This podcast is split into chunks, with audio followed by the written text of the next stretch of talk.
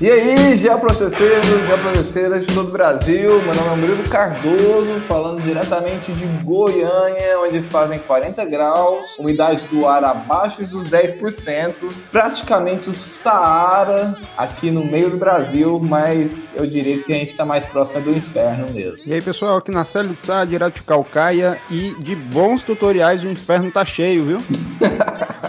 Aqui é Jantaí, diretamente de Salgueiro, e no mundo dos tutoriais, quem se destaca para mim é o Vinícius 13. É uma referência aí que ninguém vai entender, né? O Google tá aí. Eu sou o Thiago, falo de Braga, Portugal, e a minha frase não tem nada a ver com tutorial, apesar de que eu que propus o tema. Então eu acabei de cancelar a frase, é isso mesmo. Eita, nesse tempo que tudo tá sendo cancelado na internet, até uma frase pode Cancelou o Saramago. Por que você cancelou o Saramago, cara? Então é isso aí, né, Narcélio? Olha só, a gente tem uma voz diferente hoje no nosso podcast, onde nós vamos falar de tutoriais. O que é esse tema? Tutorial Hell, é isso mesmo, Thiago? É isso aí, eu cheguei com esse tema chamado Tutorial Hell, que nada mais é do que a tradução, é a parte em inglês, né, para inferno dos tutoriais. Não existe um conceito pré-definido, mas a partir do momento que você entende a frase inferno dos tutoriais, acho que você consegue entender o que é é basicamente quando a gente está querendo aprender alguma coisa, uma tecnologia, uma linguagem de programação, baseia todo o nosso processo de aprendizagem em tutoriais. E aí a gente não consegue mais sair deles. Eu só consigo fazer o que aquele tutorial me ensinou, e se for aprender outra coisa, eu só consigo aprender com tutorial. E é basicamente. Tiago, só queria dizer para você que não tinha um conceito que ao final desse episódio vai haver um conceito, ou não. Então, Vamos para os recadinhos aí e a gente já volta para discutir os infernos dos tutoriais. E aí, João, o que, que você traz para a gente hoje de recadinho? Tô aqui com um evento magnífico. Uns caras aí que eu nem conheço eles. Os caras aí, tipo, tal de um Nacélio, Murilo, Felipe Sodé, é, Luiz Sadek, sim, Ranieri Rodrigues e o Felipe Correia. Uns caras aí ninguém conhece, uns caras que não são reconhecidos, tipo assim, no mundo das geotecnologias. E eles estão participando com a gente, né, desse evento que tem a finalidade de criar networking, de estreitar o mundo das geotecnologias, que é uma iniciativa aí é, minha, do meu orientador, a gente se juntou com o pessoal da especialização, com o pessoal da universidade, vamos fazer isso, vamos tentar é, afunilar, estreitar esses laços. E eu deixando aí o convite para todo mundo, né? Vai acontecer no dia 27 ao dia 29 de outubro. E é isso. Massa demais, João. Prazerzão ter sido convidado aí para esse evento e a iniciativa é muito bem-vinda, né? É, um, é, um, é algo que falta muito, assim, essa questão do networking e falar de temas tão relevantes, que nem o que a gente, vai falar no OnGel, né? OnGel, que é Open Networking em Geotecnologias. O que eu acho mais massa dessa iniciativa é que ela vai ser aberta. Então, tipo assim, Murilo vai falar, o Nacelle vai falar e vai estar tá aberto para o pessoal argumentar, a gente debater. Não vai ser uma coisa muito truncada, como diria, diria a palavra, né? Mais popularmente, truncada, né? Aquele negócio, ah, o apresentador falando e o pessoal só escutando. vai ser uma troca.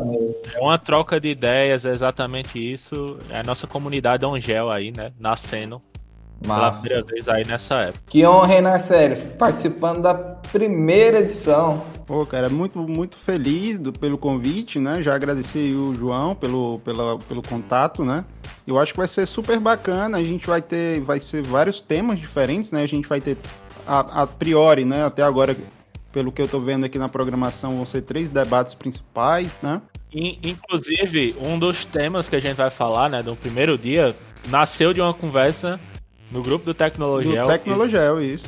Que foi éticas, ética é, com dados geoespaciais. É uma discussão que a gente pensou em levar pro Geocache, não foi, na série? Isso, eu acho que ainda cara, cabe, sim, no futuro. Com certeza. Com certeza. E aí a gente colocou ele como um tema principal. A gente tá vivendo aí LGPD que tá surgindo. A gente precisa se preocupar com isso. Quem trabalha com dados tem que se preocupar com isso, com a ética. E os outros temas Um é de, de. Agora esqueci agora. Deixa eu abrir. Tu tem aí? A prospecção em fontes de energias renováveis, que também é um tema super relevante para a época em que a gente está vivendo. A gente tem aqui no Nordeste um grande avanço no, no na utilização de, é, de fontes é, mais verdes, por assim dizer, né? A gente tem aí o avanço da, da, energia solar e da energia eólica, mas a gente tem que pensar também nos impactos e tudo mais, então vai ter um, uma, uma fala sobre a questão de fontes de energia renovável, né? Com o Felipe Correia e o Ranieri Rodrigues. E por último, fechando o debate, né? Além das apresentações orais, que vão ter. O pessoal pode submeter resumos simples, técnicos científicos, né? Isso quer dizer que vai estar aberto para a galera realmente mostrar o que estão fazendo, trabalho como se fosse um simpósio de fato, né? E por último, a gente fecha com degradação e conservação ambiental pelo olhar da complexidade. Complexidade. Quem que é ouvinte foi... do Tecnologia já sabe quem foi que propôs esse tema, né? É. que eu acho que vai ser um evento muito bom, então tá aí aberto o convite. Daqui a pouco a gente tá iniciando. Esse episódio sai quando? Tá aí. Segunda-feira, dia 4. Não, perdão, dia 5. A abertura das inscrições é dia 6. Então eu vou falar aqui. Dia 6, é, agora desse mês a gente já abre as inscrições, então podem correr lá. Inscrições são limitadas, certo? Porque é o primeiro teste, a gente também não pode abrir muito para dar problema de é, no Meet lá, não caber o pessoal, ou não conseguir gerar o certificado, porque o certificado é reconhecido pela UFESA, né, instituição federal. Então a gente tem que ter, tomar, tomar esses cuidados no começo. Massa demais, João. É, quando eu e o Narcélio, a gente teve a ideia de criar esse podcast é, lá em 2014, mas eu acho que a gente não imaginava que a gente ia ter frutos tão, tão rápido, né, Narcélio? Eu acho que a gente nem imaginou. É tanto que a gente nem lançou na época o podcast, que a gente estava tão mas a gente fica feliz de ter surgido vários debates bacanas, né, várias oportunidades para a gente estar conversando e formando um, um, network, né? Eu acho que e eventos como esse, né, é, são sempre bem-vindos. A gente precisa conversar mais, a gente precisa montar é, grupos, né, para a gente poder discutir temáticas voltadas para geotecnologias e a gente está sempre aberto a esse tipo de discussão.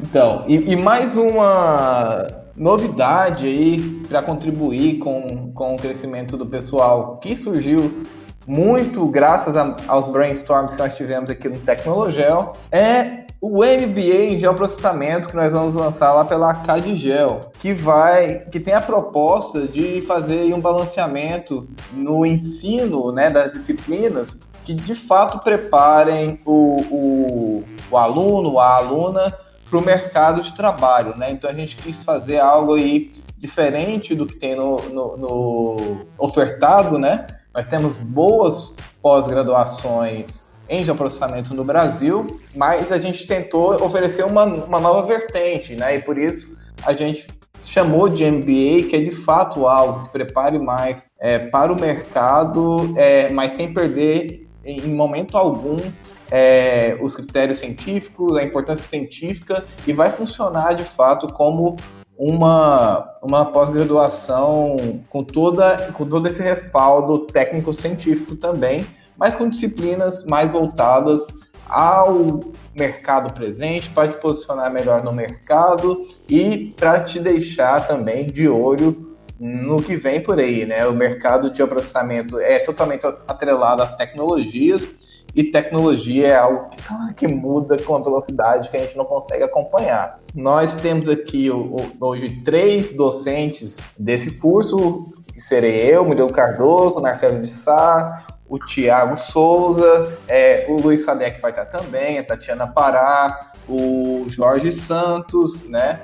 E, e mais alguns aí que nós vamos divulgar é, em breve. E essa, essa informação aqui é exclusiva para o ouvinte tecnologia. A gente ainda não, não falou sobre isso em lugar nenhum, né? A gente está falando principalmente aqui para o pessoal do Tecnologia, lá no grupo do Telegram já falei um pouco também, é, porque nós vamos abrir apenas 30 vagas nessa primeira turma, né? Para ter entregar o máximo de qualidade, poder atender todo mundo, enfim.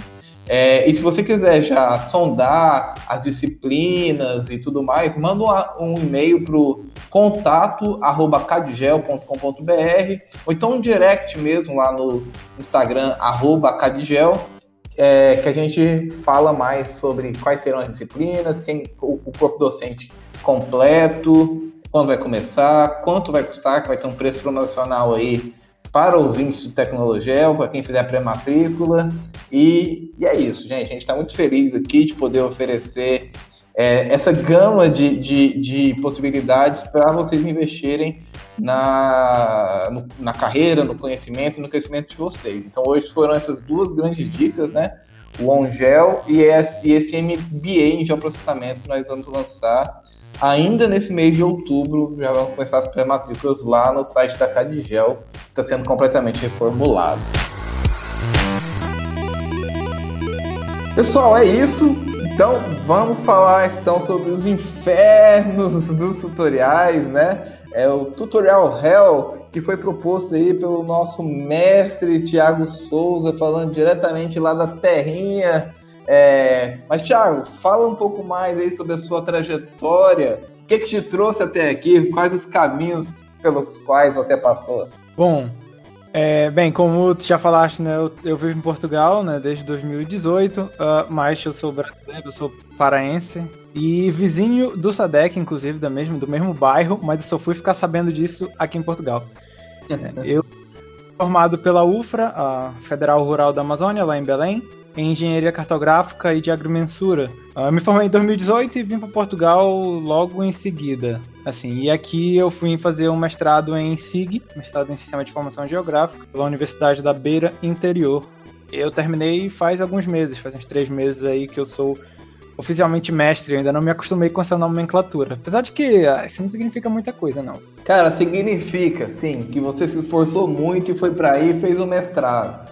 Não, é... não minimiza o seu, esforço, cara. Eu queria então entender um pouquinho melhor o que é o, o, essa questão do tutorial Hell. O, o Thiago já falou um pouquinho, né? Mas assim, o quão relevante é, por que, que a gente está vindo falar sobre essa temática, né? Porque no primeiro momento a gente entende o tutorial como uma coisa boa, né? Você tá ali, você vai ter acesso a uma informação. É, muitos de nós acho que todos nós consumimos tutoriais no nosso dia a dia, mas eu queria entender um pouco mais essa, essa dinâmica. Por que, que a gente está vindo falar sobre tutorial e por que, que a gente está chamando, eh, trazendo essa temática que, que realmente é, eu ouvi, faz, eu ouvi quando o, pela primeira vez quando o Thiago apresentou e fui procurar saber um pouco mais e fiquei bem interessado realmente em discutir um pouco sobre isso, que é o Tutorial Hell, né? O, o inferno dos tutoriais de onde vem essa questão e o porquê que é importante a gente debater isso e trazer essa temática para os nossos colegas aqui do, do Brasil,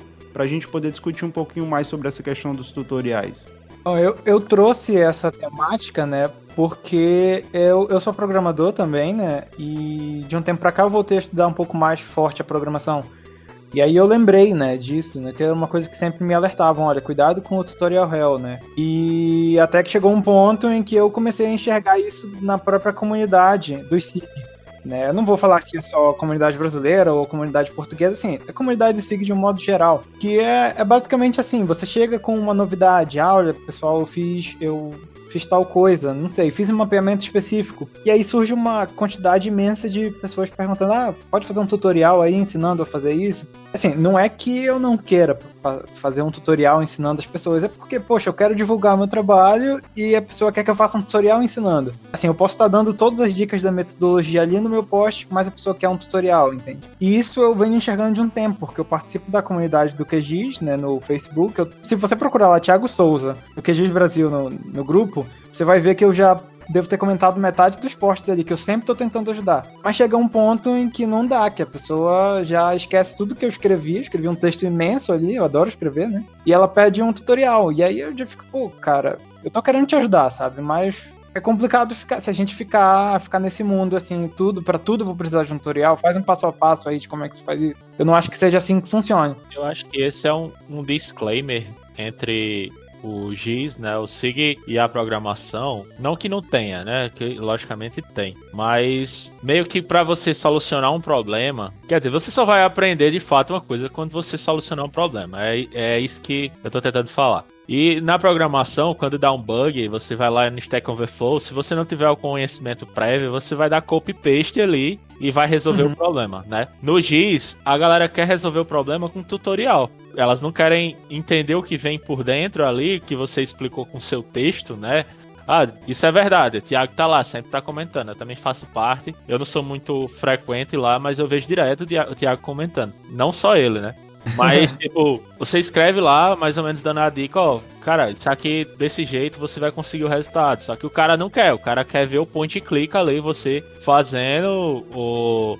mostrando como é que solucionar aquele problema. No final das contas, o cara só repetiu o processo e não aprendeu de fato como solucionar o problema. É isso mesmo. Eu percebi que muito do meu aprendizado se deu quando eu larguei assim esse negócio de esperar alguém resolver meu problema e fui tentando, né? Fui linkando tudo que eu já sabia, comecei a aprender a desenvolver as coisas. Hoje em dia, para mim, meu último recurso é perguntar para alguém que eu sei que sabe mais que eu eu vou a fundo, tento resolver. Se eu não conseguir de fato, aí eu vou chorar para alguém e fazer, aí, cara, me ajuda aqui, porque eu realmente não consegui sair desse, desse lugar. Sabe que eu sou mais ou menos assim também? Uh, eu sempre fui, por incrível que pareça, eu sou um pouco tímido, né? Eu até costumo dizer que a minha esposa, que conversa com você é tímido, você fala que só. Mas eu sou um pouco tímido em relação a isso, então eu sempre tive uma certa dificuldade de chegar e dizer assim, cara, de, de assumir que não sabe, né?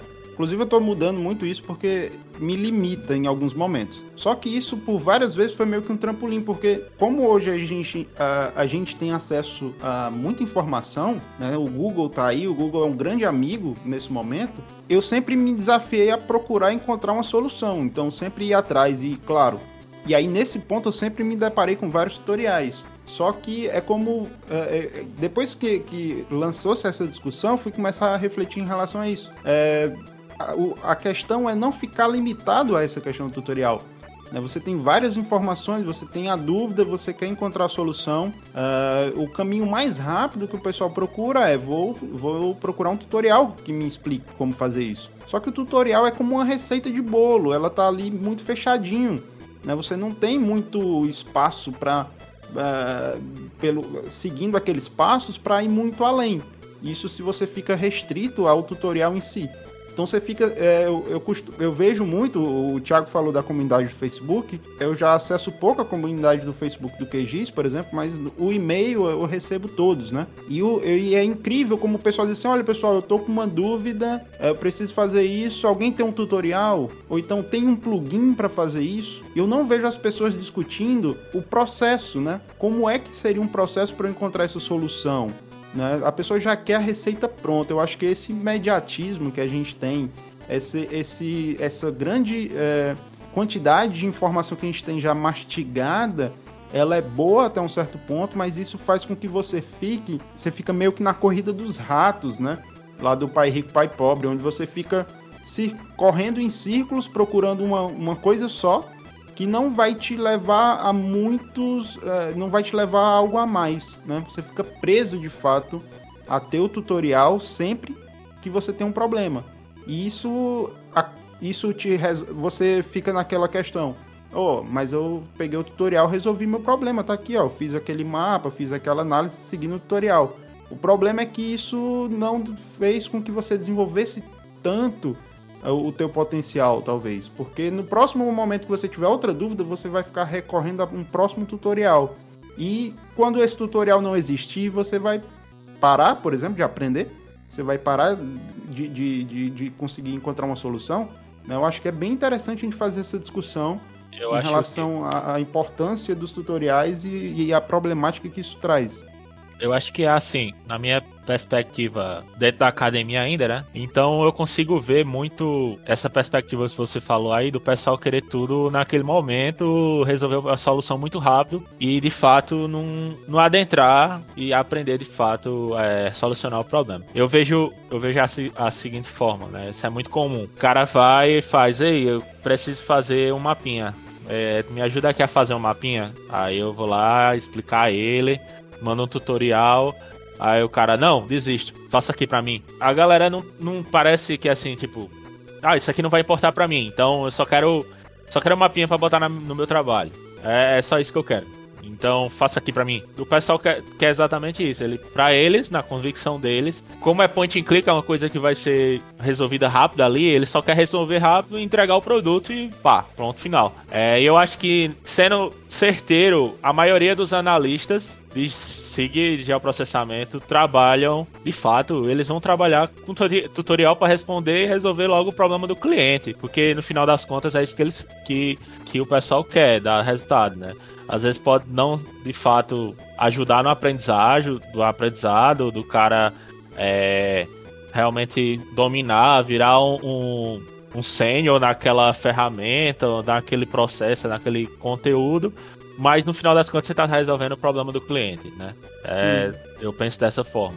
Eu acho que é o seguinte, é, o que a gente tem que deixar bem claro é que é, isso é o meu ponto de vista em relação à questão dos tutoriais. O tutorial é uma coisa boa, tá? Ele é, ele é uma ferramenta muito interessante para você conseguir transferir ou, ou, auxiliar em relação a um ponto muito específico. O, a problemática é você ficar só nele. Eu digo isso porque, como eu sou produtor de tutoriais, eu sei da dificuldade que é você produzir um tutorial. Porque é aquela questão que a gente já vem discutindo há muito tempo. Para você ensinar, você tem que aprender primeiro. E quando você tem um cuidado na hora de estar tá produzindo algum tipo de conteúdo, você vai estudar a fundo aquilo ali. Eu, é, você tem todo um cuidado de produzir um conteúdo pensando é, em passar o, o, passo a passo, mas é, de mostrar também o que está por trás né, daquilo ali. Mas a pessoa está ali no imediatismo, ela quer resolver o problema dela e o que ela quer receber é um tutorial, um passo a passo. É quase como se você pegasse na mão dela e dissesse assim, ó, clica aqui, clica aqui, clica aqui, e você resolve o problema. E aí cai como o, o que o, o João falou. Será que essas pessoas estão pensando em desenvolver o seu conhecimento na área das geotecnologias ou qualquer outra, né, do, do, do design, é, da programação, ou ela está querendo só resolver um problema e esquece, deixa para lá, entendeu? Porque existe essa diferença. É, quem está querendo de fato desenvolver aí a, a, o seu, o, os seus conhecimentos, ele vai atrás, ele encontra o tutorial, ele vai lá no Stack Overflow, por exemplo, ele vê aquela linha de código, aquele SQL, que o cara já disse assim, olha, eu consigo resolver dessa forma, mas o diferencial vai ser é, entre aquele que vai copiar e colar e às vezes vai dar certo e às vezes vai dar errado. Quando dá certo, o cara acha que superou tudo e, e, e, aquilo ali já, já era, né? Consegui resolver o problema aqui, copiei um código aqui do Stack Overflow, um SQL, consegui resolver aquela análise que eu estava atrás. Mas quando dá errado, aí é aí que é o interessante. Será que a pessoa vai atrás de ver linha por linha da, daquele código? Ou vai reestudar passo a passo aquele tutorial para entender onde foi que ele errou? e procurar melhorar, porque, por exemplo, falando por mim, foi aí que eu comecei a desenvolver mais a, a, o, o, os meus conhecimentos. Foi quando eu comecei a pegar tutorial que não funcionava, ou tutorial que fazia uma coisa X de uma forma totalmente absurda. E eu disse assim, cara, tem um meio melhor de fazer isso. Pra mim, né? também, e... pra mim também foi a mesma coisa, né? Foi exatamente dessa forma. Eu não queria ser somente o cara replicador. Eu comecei a ver que não conseguia sair daquilo ali, eu não conseguia dar margem à minha criatividade, a fazer outras soluções, propor outras coisas com aquilo que eu estava é, me alimentando de conteúdo. Então, cara, eu preciso ir a fundo nisso aqui.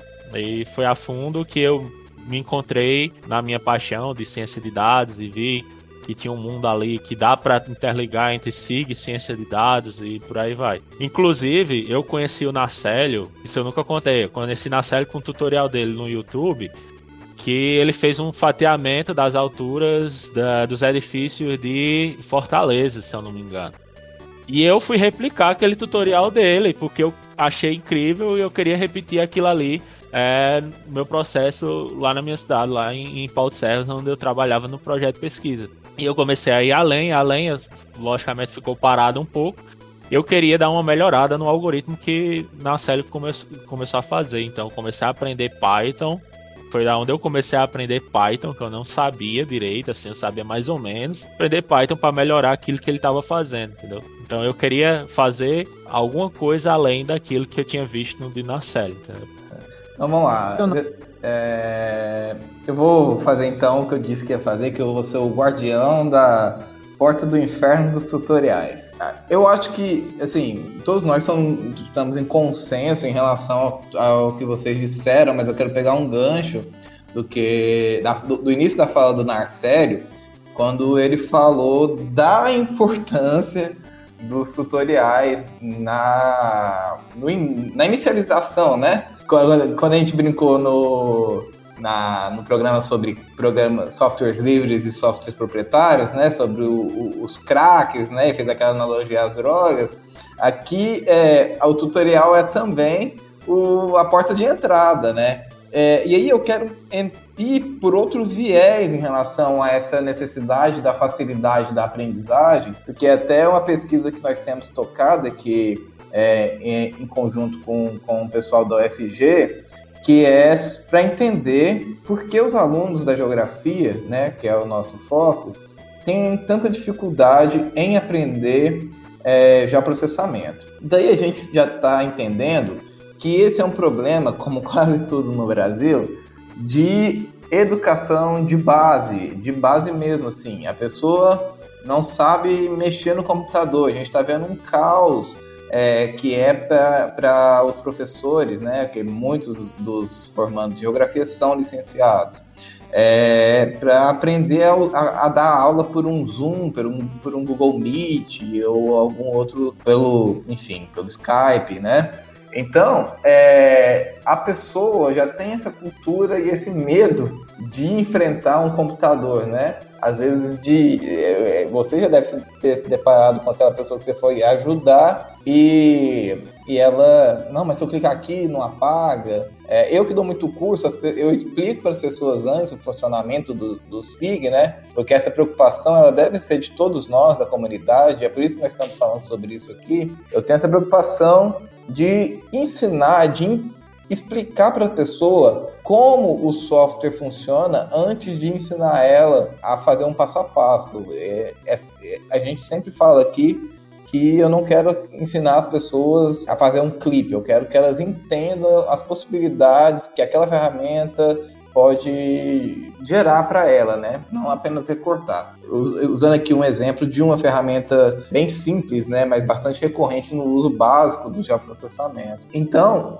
as pessoas sempre vão pela lei do menor esforço, e por isso que no, nos tutor, é, procuram por esses tutoriais.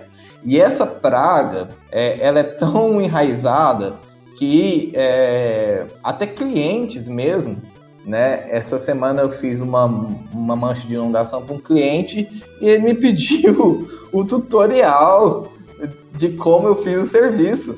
Não era uma, é, como se diz, metodologia. Não queria né? documentação, a metodologia, né? É, não queria metodologia, que aí tudo bem, a metodologia. Ele queria o passo a passo. Eu falei, eu falei, beleza, aí é 10 mil, né?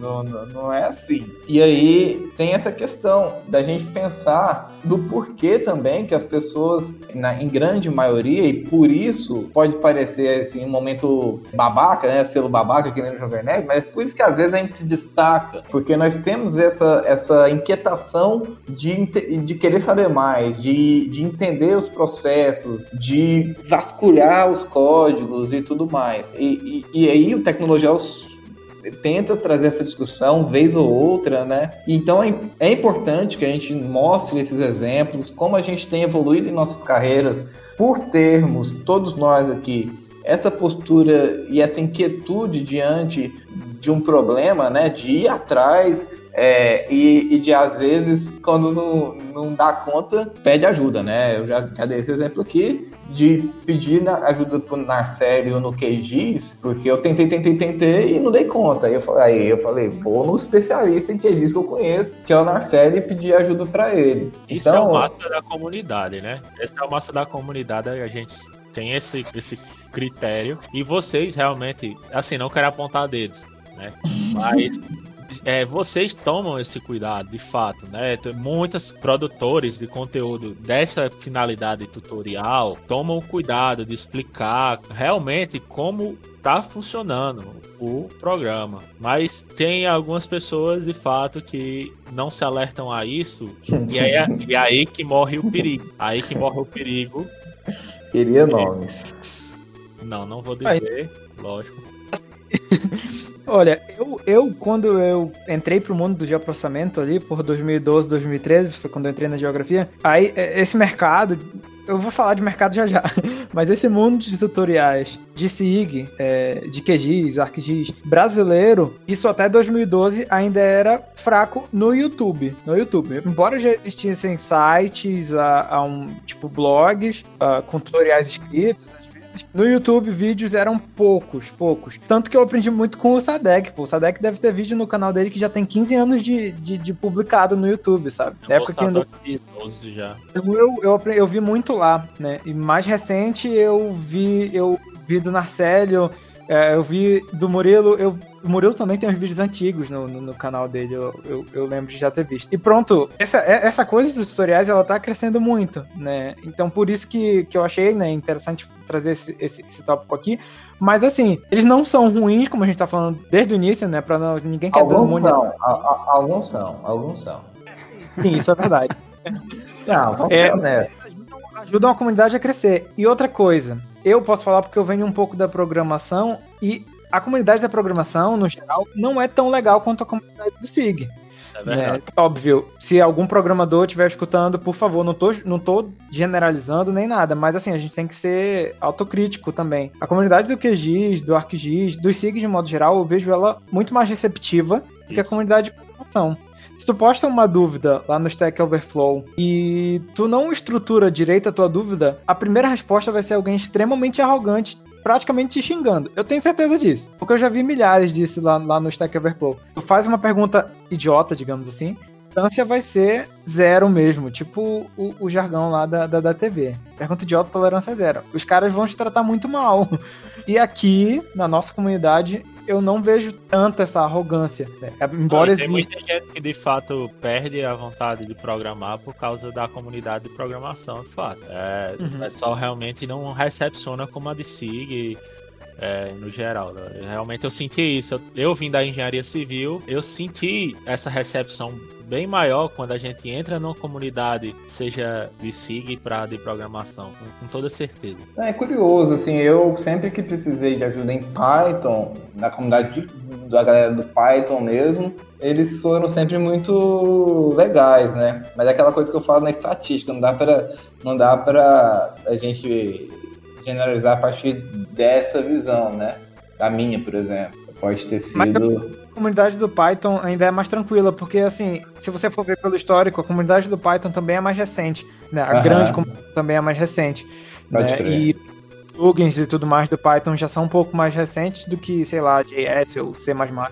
Eu acho é, que isso nasce muito, por exemplo, e aí falando como membro da, de, de comunidade mesmo, do, do QGIS, é, do OpenStreetMap, é parte muito também do, de quem faz parte das comunidades de tentar fazer com que tenha mais informação sobre a linguagem, o software, né, disponível de fato para todo mundo, porque isso contribui para o projeto, né?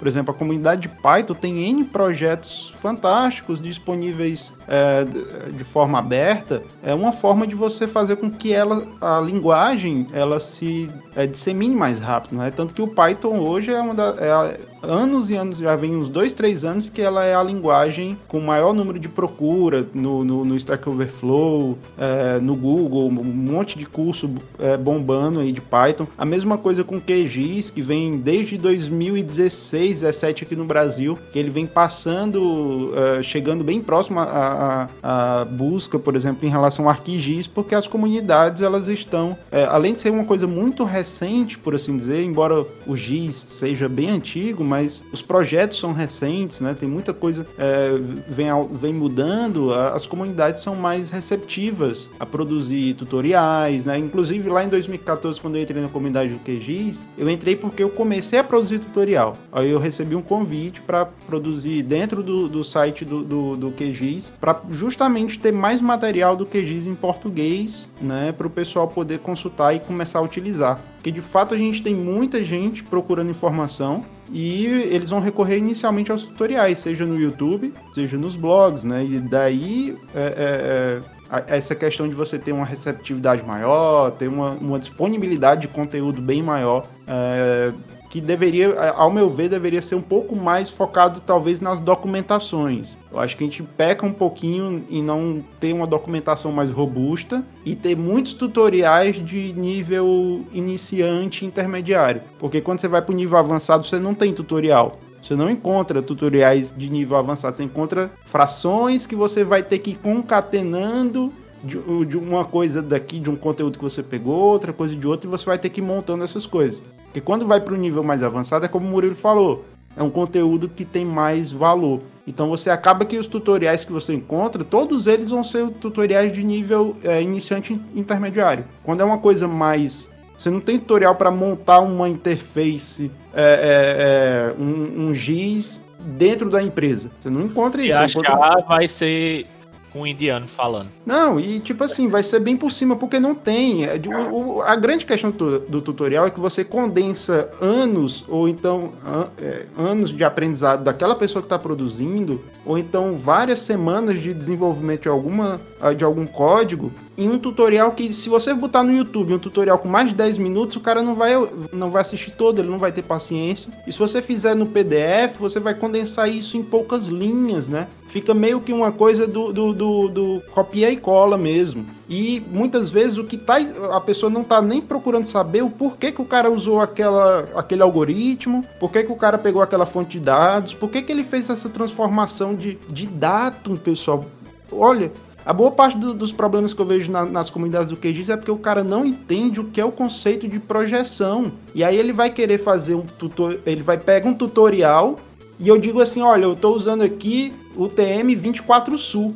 Aí o cara tá, sei lá, no Acre e vai querer usar o TM24 Sul, na zona 24, que pega aqui o estado do Ceará, do Rio de Janeiro e tudo mais. Então o cara não tá se ligando das bases conceituais que são importantes para ele fazer aquele aquilo ali. Aí você é, ao ponto de você ter que ir, né? É, você tem que botar no tutorial e dizer assim, olha, verifica qual é o seu sistema de projeção, o, o sistema de projeção dos seus dados e altere aqui. Porque senão o cara vai copiar e colar e vai chegar lá embaixo e vai dizer, ah, seu tutorial, teu material não presta porque eu fui fazer aqui e não deu certo. E na maior parte das vezes que não dá certo, o problema é BIOS, né? É a pessoa ali que não conseguiu entender o que estava escrito ali e não conseguiu replicar. E aí fica muito complicado você ter que produzir tutoriais o mais. É, é, é quase como você estivesse conversando mesmo com a pessoa. Ele tem que ser o mais claro possível. E aí você. Nesse momento você deixa de ter a oportunidade de estar tá apresentando uma coisa mais complexa. Porque você está tendo que apresentar o simples de uma forma simples para uma pessoa que muitas vezes quer ler o conteúdo rapidinho só para copiar e colar e fazer e resolver o problema dele. Então esse, é, para mim, o principal problema do tutorial é esse, é quando a pessoa fica presa só no tutorial. O tutorial não é o problema, o problema é quando a pessoa está ali presa só no tutorial. Eu quero só o tutorial, quero só copiar e colar, resolver o problema e vou embora. E aí fica complicado até para você que produz, porque você fica, poxa, será que a pessoa vai utilizar, é, é, vai consumir isso daqui da forma como eu estou pensando que ela vai?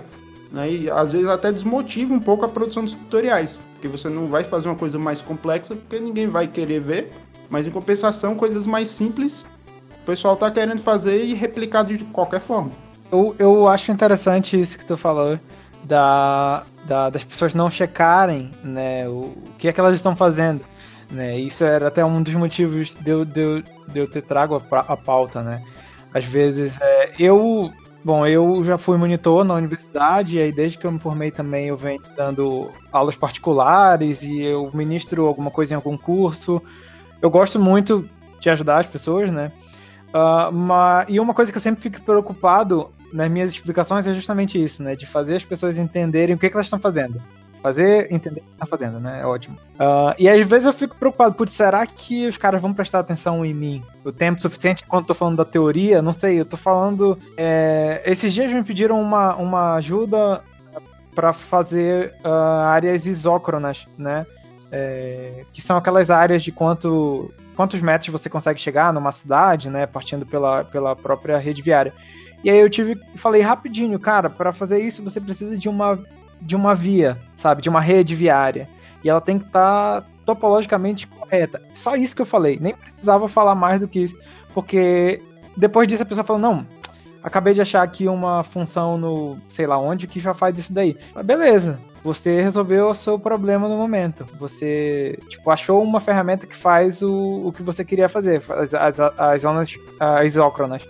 Mas você não sabe como elas funcionam, entendeu? Então você, tipo, se você achou um tutorial que te ensinou ali a clicar, a apertar ali, fazer o que mais, você não sabe como você fez, né? E aí o maior problema disso é que depois algumas pessoas, né, não é o caso de todo mundo, eu, por exemplo, não consigo fazer um tutorial desses e dizer, eu sei fazer isso Entende? Eu fiz um tutorial sobre, não sei, sobre. Eu esqueço dois minutos depois. Como? É, eu esqueço, eu esqueço o que eu fiz dois minutos depois que eu repliquei o tutorial. É que nem, ah, vou instalar um programa aqui, cara, não tô conseguindo. Eu vou olhar o tutorial. Instalei, agora não sei mais como instalar esse programa. Esse negócio de, de ver tutorial para instalar programa é coisa de crack, viu? Quê? Hã? Geralmente esse negócio de ter tutorial para instalar programa é porque tem um crack no meio, viu? entregou aí, o cara se entregou. Ah. Geralmente, mas assim, é, Nartério, você nunca ouviu a pergunta sobre quanto que paga, é, onde que baixa o QGIS? Eu já vi pessoal perguntando quanto é a licença do QGIS. É.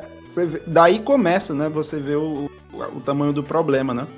é, é Esse aqui eu fui instalar o. Eram umas extensões para fazer um deploy, sabe? E de fato, eu não. Eu só fui no tutorial e vi, ah, instalar aqui, faz isso aqui, faz esse comando aqui, pronto. Salvei como um bloco de notas na minha pastinha lá, para quando eu for precisar. E aí eu vou me alertar quando eu for usar, usar para fazer um deploy, que era uma coisa que eu queria solucionar rápido. Então eu só vou lá, dou um copy paste e pá, deu certo. Entendeu? Eu não me aprofundei porque realmente naquele momento eu não queria me aprofundar. Mas no futuro já tá lá anotado também desse mesmo bloquinho de nota para eu saber por que, que isso aqui funciona desse jeito, entendeu? Olha, o que eu tava falando eu acho... sobre essa questão, tu deu um bom exemplo agora, João. Quando a gente fala essa questão de tutoriais para, por exemplo, ensinar a instalar uma extensão e tudo mais, pode ser de graça sim, pô. Vou defender aqui, porque ontem mesmo eu assisti um tutorial de como ajustar uma porta no servidor PHP, porque eu tava perdidaço.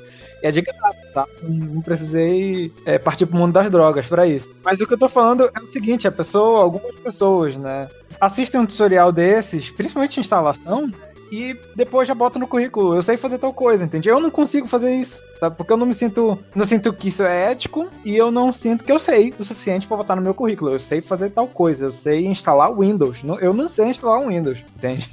É, mas eu tô dizendo que algumas pessoas fazem isso. E isso é muito prejudicial. Pode ser prejudicial tanto para a imagem do, sei lá, do técnico SIG, técnico de sistema de informação geográfica, Uh, não sei quanto, sei lá, uma pessoa manda um currículo para uma empresa e depois empresa descobre que na verdade ela não sabe tudo que ela botou ali no currículo, entende? Se eu indiquei essa pessoa, entendeu? Eu fico queimado e, e assim vai, vai gerando uma bola de neve, sabe? Isso é um dos, dos principais malefícios que eu, que eu considero tutorial. É tu pegar uma coisa assim, ver por cima e já dizer, eu sei fazer isso, enquanto, putz, tu não sabe. tu viu um tutorial que ensina mas tu não sabe. Eu sei que é normal, às vezes, a gente se meter em coisa que não sabe fazer, né? Não vou ser hipócrita aqui, mas isso é complicado também, né? É arriscado. Alguém saiu aí? Não, o Luiz entrou aí, ó. Olha o Sadek aí. Só pra ouvir a sacanagem de vocês aí. Eu entrei aqui só para dizer a vocês que essa história de pegar código e só dar run não serve. O pessoal Rapaz, tem é um que problema. começar a aprender a pensar o sensoriamento remoto. Só entrei para dizer isso. Eu, eu, eu, até comentei no grupo ontem que eu tava ontem foi antes de ontem que eu tava fazendo umas coisas aqui no computador para compilar o GDAL no Linux para ele abrir é, para o QGIS conseguir reconhecer o formato SCW, né? Que nativa, uhum. nativamente aqui no Linux ele, ele, não não faz a leitura desse tipo de formato, né? No Windows ele já vem Sim. com o, o, ele já tem a, a, os drivers específicos para poder fazer a leitura do SCW. Desculpa aí, tá? É o único ponto que me deixa meio ainda irritado em relação a, a, a ao o, o pacote GDAO para o Linux, né? Não é só o QGIS para o Linux, é o GDAO para o Linux que não tem ainda essa, essa, uhum. esses pacotes, porque o driver é proprietário, da, enfim, tem umas questões ainda em relação a isso.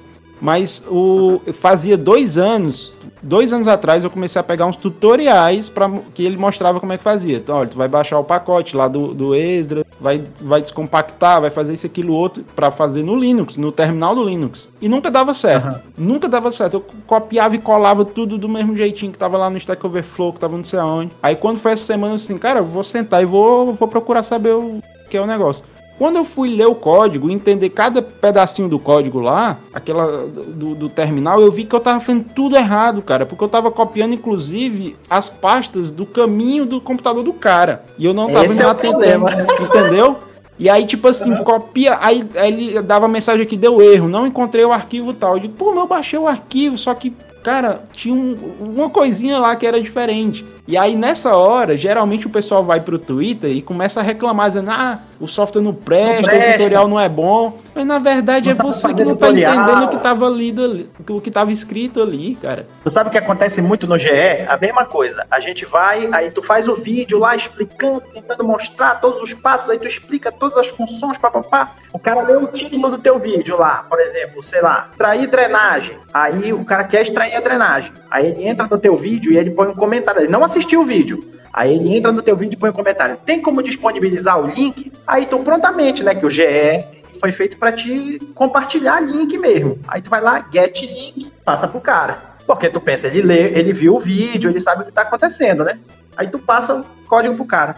Meia hora depois o cara te escreve de novo. Olha, não tá funcionando, porque esse tá dando esse erro aqui nessa linha. Aí tu vai ver o erro da linha, porque tu usou, por exemplo, um shape que é teu, e o shape tá como asset teu, né? E o cara não tem o teu shape. Então, quando ele dá o run lá, o código diz pra ele, olha, esse shape não existe. Aí o que, que ele tinha que fazer, né? Ele tinha que entender o código e dizer, não, ele botou esse shape, mas a minha área é outra, eu vou trocar esse shape aqui pro meu. Nem isso ele faz, ele já manda logo direto dizer, Ei, tá errado. Sacou? Acontece isso com export, porque tu bota lá o nome da pasta dentro do teu Google Drive. Aí o cara não tem a tua pasta. Aí quando ele manda exportar, ele diz, ó, erro na exportação, a pasta não existe. Às vezes o cara não lê nem o, o erro, né? Para saber o que o software está dizendo. E aí ele fica, já, já entra de novo, olha, o tutorial não está dando certo. então tem muitas dessas código mas com, com tutorial de software também, do QGIS, do ArcGIS. Me lembro como acontecia muito isso com, com o ArcGIS. Então é uma, assim, é uma, talvez é uma mudança de cultura que a gente precisa. Uma mudança de cultura para que as pessoas comecem a, a, a, tentar aprender as coisas e não só reproduzir. Né? Perfeito. Né? Falou pouco, mas falou bonito. O cara vem certeiro, mano. Agora eu vou sair. Agora cara, eu vou sair porque eu eu preciso fazer outras coisas aqui em casa, senão eu perco mulher e filho. Vamos tomar um cafezinho? Senta aí. Mas o pior, cara, é que isso aí, isso aí escancara muita coisa sobre a gente mesmo, sabe? É, existem tutoriais na vida real que o pessoal não se atenta a pegar a informação. Eu fui pra Argentina em 2018, fui pro State of the Map Latam, fui com a minha esposa. E, cara, eu achei uma coisa muito fantástica na, na cultura do pessoal lá, lá, da Argentina, que o pessoal lê o que está escrito. Então tá escrito no banco, não sente ninguém senta no banco. Ninguém vai mexer no banco, que foi pintado, alguma coisa do tipo. Ou então, assim, a entrada é por aqui. Você não vê gente entrando por outro caminho, entendeu? Porque o pessoal tá lendo a informação. Quando a gente voltou, que a gente chegou em, é, em Confins, no, no, aeroporto, aí vê, eu sei que tinha lá a informação. O pessoal que chegar da imigração vem por esse caminho aqui. É um tutorial que, que, que o aeroporto tá disponibilizando para você. Olha, vem por aqui, siga essa instrução, o caminho é esse. Aí eu sei que do nada teve uma gritaria, um negócio, uma mulher, não, não sei o que. A mulher quis passar direto por outro caminho que não tinha nada a ver e precisou a polícia ir lá e pegar a mulher, dizer, olha, tem que pegar a fila aqui. Aí ela fez, não, nem sabia. Eu disse, não, mas tá lá uma placa na entrada da, do, do, do negócio. Entendeu? Então a gente tem uma cultura onde a gente não tá muito preocupado em ler as coisas, não. E mesmo que não tivesse a placa, ela poderia perguntar para alguém qual o caminho que ela deveria seguir. E ela foi naquilo que ela acreditava, chegou na barreira de dizer, ah, vocês estão errados, entendeu? Ela foi naquilo que acreditava, puxando aqui pro tutorial. Vocês têm um trabalho para fazer o tutorial e a galera chega no momento e reclama do tutorial que vocês fizeram, ou do software, enfim. É a mesma coisa da situação dessa mulher, tá ligado? É, era tão simples ali ter lido ou esperado, ou perguntado para alguém que já tenha feito aquele tutorial, ou lá na comunidade, gente, deu esse erro aqui, e não sair hateando logo e tal, entendeu? Não, mas é, é como eu tô dizendo, é uma questão meio que sei lá, a gente não tá tão acostumado,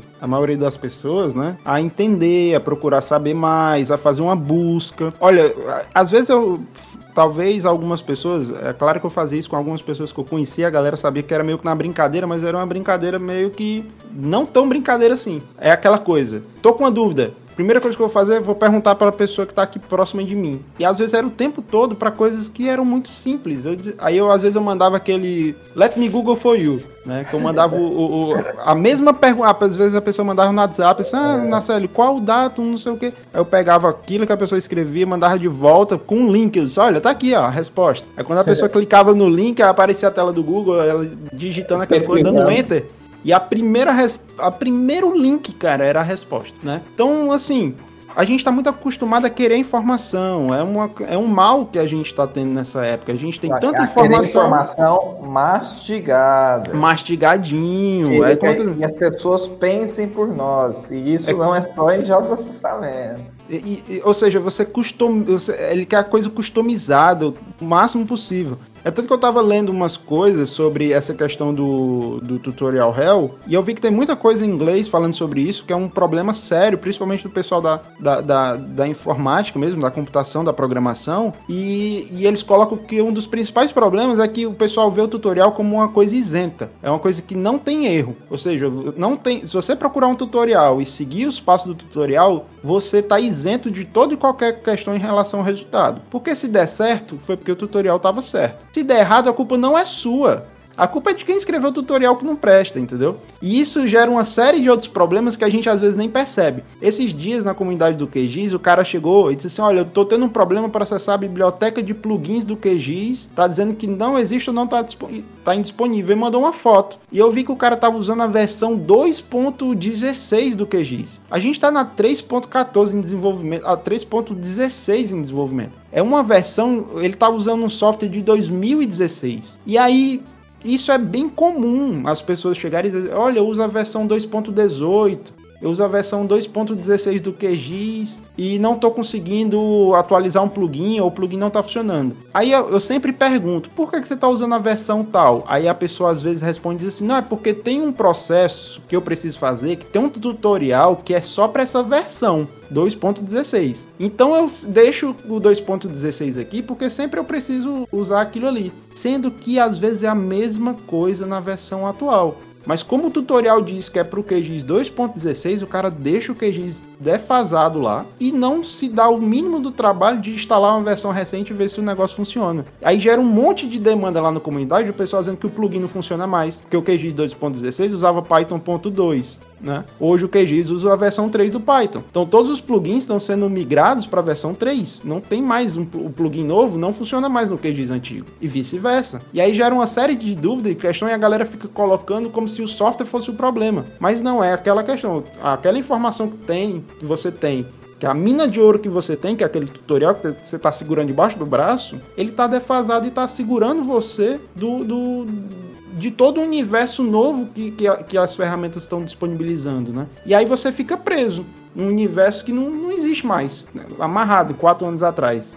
Olha, eu voltei rapidinho, só para dizer uma coisa, só para finalizar, na verdade, o que eu tava dizendo. É porque quando eu falei aquilo, logo depois que eu desliguei, eu desci, aí eu fiquei pensando, pô, quem ouvir a minha fala, depois vai ficar pensando, eles não gostam de fazer, né? Isso eu tô pensando na, na minha fala, mas tô pensando em todos nós que estamos falando quase a mesma língua aqui. E não é isso. Quando a gente fala que não é pro cara ficar preso no tutorial, a gente não tá falando pro mal dele, não, pô. A gente tá falando porque a gente quer ver o desenvolvimento das pessoas, desenvolvimento acadêmico, desenvolvimento profissional. A gente quer ver a pessoa aprendendo os processos para ele poder fazer um melhor trabalho. Um melhor trabalho acadêmico, um melhor trabalho profissional, um melhor trabalho. Entendeu? Entender o que ele está fazendo. Não só sair apertando o botão. Então eu voltei só para dizer isso. Falou. Falou. Cara, então eu tenho uma proposta aqui pra gente encaminhar o encerramento desse podcast, desse, desse episódio. Vamos fazer um tutorial de como as pessoas saírem do tutorial. Bom, a, a primeira coisa que é, que é recorrente, é, que a gente recorrente no sentido que a gente diz muito aqui, é que você não deve ficar preso ao software. Vai meter a cara no livro. Hoje eu estava lendo, né? Inclusive algo muito básico, que vai ser a minha uma das minhas indicações de hoje, vai ler, sabe? É, tem, a gente hoje, eu estava fazendo uma pesquisa de literatura, de livros em português mesmo, é, dos mais variados preços, muitos gratuitos, né? É, eu gosto muito do livro ainda, gente. Assim, eu sei que existem vídeos explicativos no YouTube, ótimos vídeos, mas eu gosto daquele momento de separar para estar tá só com aquele, com aquele conteúdo é, comigo. Então, hoje, é, nas últimas semanas, eu tenho feito o exercício de reciclagem. Então, eu estou é, lendo novos livros para iniciantes, né, vendo é, quais são esses livros para iniciantes, porque esses dias eu li um. Tava, tem esse livro do, do Marco César Ferreira, Iniciação a análise geoespacial. E aí, muitos comentários lá na, na livraria online, lá no, que estava vendendo o livro, era de que esse livro chama de iniciação, mas não é iniciação coisa nenhuma, sabe?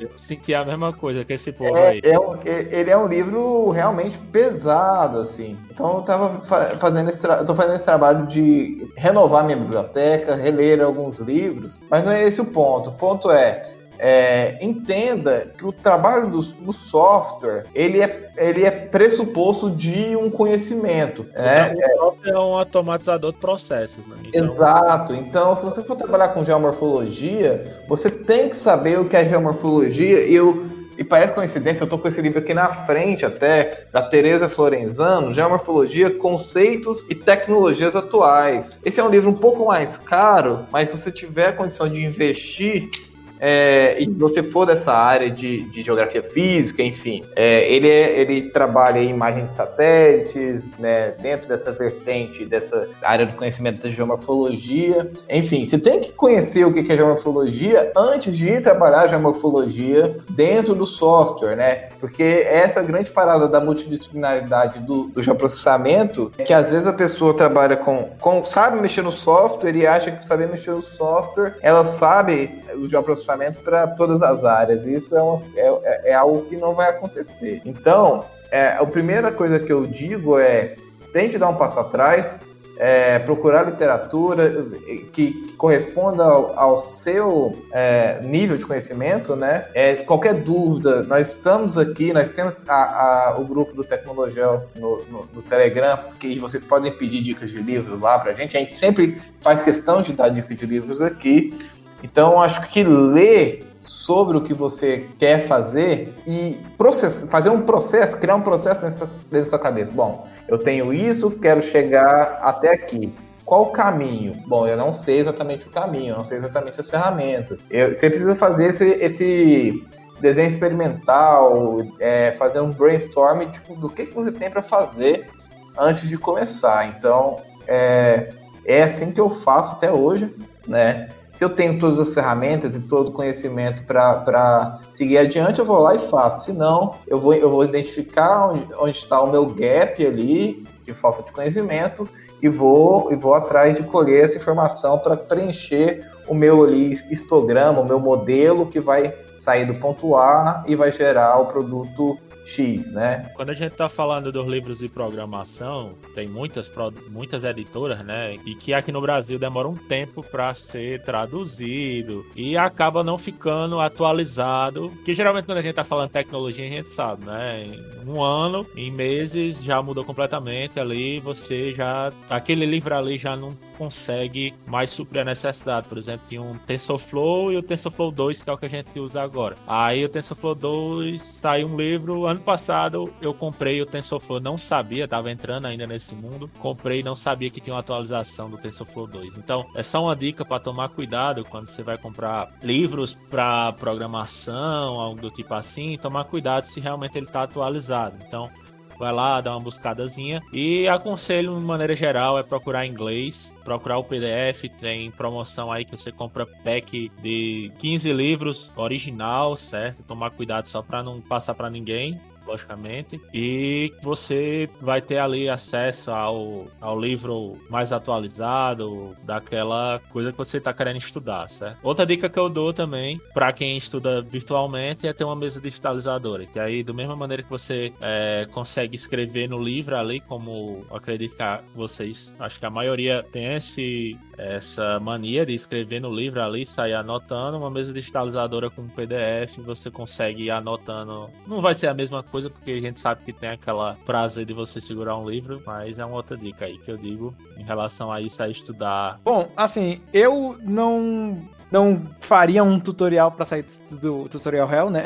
Mas uh, eu acho que, assim, por, por, tudo que eu já li de se você digitar tutorial Hell no Google ou no YouTube, você vai achar diversos relatos de programadores e, enfim, outras pessoas envolvidas na tecnologia que saíram do tutorial Hell, né? How I Escaped from Tutorial Hell. É clássico esse nome, esse nome de post. Uh, e essas foram coisas que eu também segui, né? Que uma delas, a primeira é seguir o tutorial, sim, mas modificar ele, se for possível, se for possível. Então, se você está aprendendo programação, não sei, e está criando uma página web, e de repente a página é azul e laranja, faça ela verde e preto, por exemplo. Então, siga o tutorial à risca, mas depois comece a fazer outras coisas, comece a desmontar ele, desfaz o tutorial, faz o contrário. Se, o, se é um tutorial de processamento, ah, e ele selecionou todos os pontos que estavam numa distância de 500 metros de um rio, selecione todos os que estão a mil metros, entende? Vá sempre modificando. Óbvio, se quiser seguir, segue até o final, depois faz isso, tá? Eu costumo fazer ao mesmo tempo, mas eu não indico, porque o resultado do tutorial vai ser um e o teu resultado é outro. Mas é porque eu sou meio maluco nisso mesmo. Então a primeira dica é essa, é ir modificando as coisas. A segunda é isso que o próprio Murilo falou mesmo, de entender o que, que tu tá fazendo, né? Não, assim, eu falo porque, apesar de eu estar falando de programação aqui, eu a minha área de, no, dentro de geoprocessamento, digamos assim, é o planejamento territorial e o geomarketing. São duas coisas que eu sou apaixonado. São coisas que tu não acha tutorial na internet, né? Então, antes de você clicar num tutorial, num link que tem, num, que tem um, um, título bem clickbait, sabe? Primeiro, tente entender qual é o conceito daquilo, por que tu quer aprender aquilo ali, entendeu? Porque, porque de repente tu quer aprender a fazer um modelo gravitacional de mercado no QGIS, como saiu um tutorial recente, inclusive. Muito bom, muito bom o tutorial do, do, do, rapaz. Mas, cara, aquilo lá é um cara que trabalha com geomarketing, ele sabe o que ele tá fazendo. Tu, se aprender a fazer um modelo final de mercado sem aquilo, não serve para nada. Final, digamos assim, é perguntar, sabe? Muito melhor você chegar e pedir uma, pedir uma ajuda perguntando ali honestamente, do que você ficar preso ali no tutorial e não sabe fazer porque o tutorial não deu certo e desistir entendeu? Se tá seguindo o tutorial e de repente deu errado alguma coisa, é, pergunta para um amigo é, que você confia, que você. Uma pessoa que você sabe que sabe um pouco mais do que você e tente terminar, sabe? Então é, é. eu acho que tudo, o primeiro é siga os tutoriais, mas modifique eles, né? É, entenda o que você está fazendo e termine. Termine. Não, não desista no, na metade, porque aí você não vai, não vai servir de nada. Tu vai ficar preso no inferno tutorial sem saber de fato. É pior ainda. Mas só para complementar, quando, antes de perguntar, quebra a cabeça e tenta entender por si mesmo o que que tá dando errado, né? Sim, é. Bom, é isso aí. Eu acho que a gente conseguiu criar um esqueleto aí de como sair os tutoriais. Não sei vocês, mas minha sensação é de que é, usem os tutoriais, mas usem com, usem com bom senso. É igual o é. uísque, apreciem com moderação. Não deixe que os tutoriais se tornem uma âncora no aprendizado de vocês, né? É, então vamos aí partir para as indicações desse programa. Quem vai começar? Eu posso começar, porque eu tô, é, eu tô lendo um livro, ou seja, eu não terminei de ler, então não vou ter tanta coisa para dizer, mas eu, é um livro que eu comprei há um tempo atrás, que é Os Prisioneiros da Geografia. Uh, e aí ele tem um subtítulo que meio que, que foi o clickbait para eu comprar ele, que ele fala assim, 10 mapas que explicam tudo que você precisa saber sobre a política global. Ele é um livro sobre geopolítica, né, do Tim Marshall, e ele é muito bacana porque ele vai falar, ele vai ter capítulos que ele vai falar sobre a Rússia, China, Estados Unidos e tal, ele vai falar sobre algumas partes do mundo eu tô lendo agora o capítulo da China, li o da Rússia. Eu acho muito bom para quem uh, quer entender um pouquinho mais sobre geopolítica, entender um pouquinho mais sobre como que as nações se constituem dentro do espaço geográfico, né? E quão importante ele é no, na, nas relações internacionais, né? Uh, e toda a questão do, das estratégias que os estados têm de, de para conquistar novas, novos territórios, seja fisicamente, seja politicamente, né? E eu acho que ele é super interessante. Ele não é como eu falei, o título ele é um pouquinho clickbait, que ele fala 10 mapas, mas ele não é um livro sobre geologia, sobre cartografia e tudo mais, mas ele é um livro que se apoia muito no espaço uh, geográfico. É tanto que eu tô lendo ele à noite, mas eu, eu cara, eu preciso ler esse livro com o Google Maps aberto, com o Google Earth, para eu ficar olhando ali que ele vai falar, ah, não sei o que, o território anexou uma área específica uh, que tinha um canal, e aí você quer estar tá olhando ali no mapa e ver onde é que aquilo aconteceu, o porquê que, que se, de, se deu aquele, aquele processo e tudo mais. Então é um livro interessante, é um livro que não está muito caro, eu tô vendo ele aqui agora na Amazon, ele tá R$ reais no Kindle. E por incrível que pareça, o livro físico tá mais barato, tá 34 reais. Então essa é a minha indicação. Eu já indiquei algumas coisas de filme na, na, nos últimos episódios, então eu queria só indicar esse livro que é o que eu tô lendo agora. Prisioneiros da Geografia, 10 mapas que explicam tudo que você precisa saber sobre a política global do Tim Marshall. Essa é a minha indicação dessa semana. Então, minha indicação desse cast é um documentário da Netflix que eu ainda não vi, mas eu sei que ele é muito bom, porque tá todo mundo dizendo que é bom, mas é o Dilema das Redes da Netflix. Tá aí na minha listinha para assistir, acredito que eu assisto hoje ou amanhã. E essa animação que eu assisti todinha em um dia só, que é Sem Maturidade para Isso que é exatamente ele pega aí a nossa ideia de sair do daquele mundo sem nenhuma sem nenhum problema, né? Você ser uma criança, ser um adolescente, ser um jovem, depois você vira pai, você tem que ter tem que trabalhar, você tem que é, viver uma vida e ele satiriza isso. Então, do mesmo autores de Regular Show, né? Que é aquela animação que é da, da Cartoon e que é bem legalzinho. Então, para quem quiser desopilar, né? Inter, se interter um pouco com uma coisa mais leve, fica aí a, a, a indicação sem maturidade para isso. E quem quiser ver uma coisa mais pesada, mais é, cabeça, Dilema das Redes. Vamos assistir junto aí. A gente comenta lá no grupo do, do Tecnologel. Todo mundo assiste e a gente comenta lá e discute um pouco sobre Dilema, da, Dilema das Redes. Bom, é, só complementando o que o Narcélio disse. Na verdade, complementando não, fazendo um comentário que o Tim Marshall é o meu autor recente, né, moderno, moderno, contemporâneo favorito. Eu até iria indicar esse livro do Prisioneiros da Geografia, mas eu já indiquei ele em todos os lugares que me pediram indicação. Assim, até o Murilo me pediu uma indicação uma vez para um uma outra coisa, foi esse livro que eu indiquei, Prisioneiro da Geografia. Então é só dando mais um, um pontinho para esse livro do Tim Marshall e todos os livros dele todos os livros dele. Uh, a minha indicação também é nessa, nessa área aí de geopolítica, digamos assim, mas é um pouco mais histori historiográfica, que é A Produção do Espaço, um livro do Henri Lefebvre, que é um dos meus autores de geografia urbana e, enfim, fav favoritos. Uh, Para quem gosta de analisar cidades de uma maneira política também, é, esse é o melhor autor que eu conheço. Assim, ele me fez odiar cidades. Uh, tudo que eu odeio cidades graças a Henri Lefebvre. E pronto, mas eu super indico. Produção do Espaço. Esse é um, um, um livro que tem me ajudado a refletir muito. Principalmente estando aqui na Europa. É, dá para enxergar tudo que ele fala e o que eu já vivi no Brasil, 25 anos no Brasil, também me ajudam a perceber tudo que o livro quer dizer. Bom, eu, para finalizar, já que esse é um, é um, é um cast sobre tutoriais, então imagino que vai ser tipo, algo importante para quem está iniciando.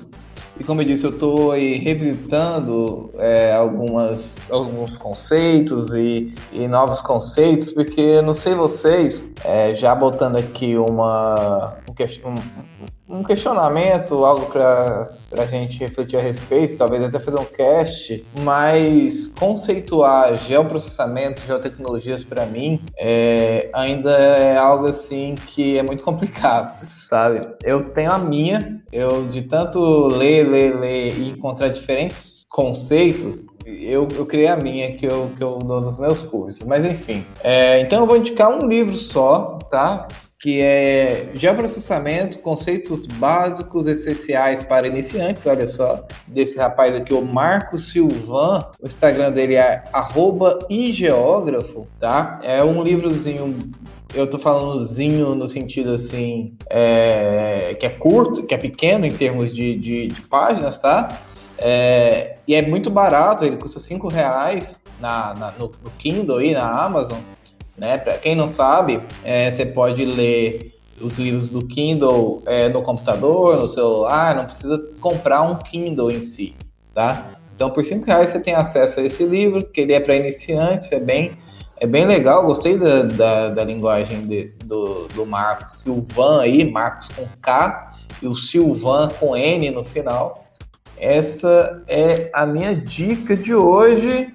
E também uma dica aí, que é um jabá de graça para CD Projekt, CD Projekt Red, que é Cyberpunk e esse mundo que eles criaram aí, que ficaria pro cast de games e mapas e tudo mais, né?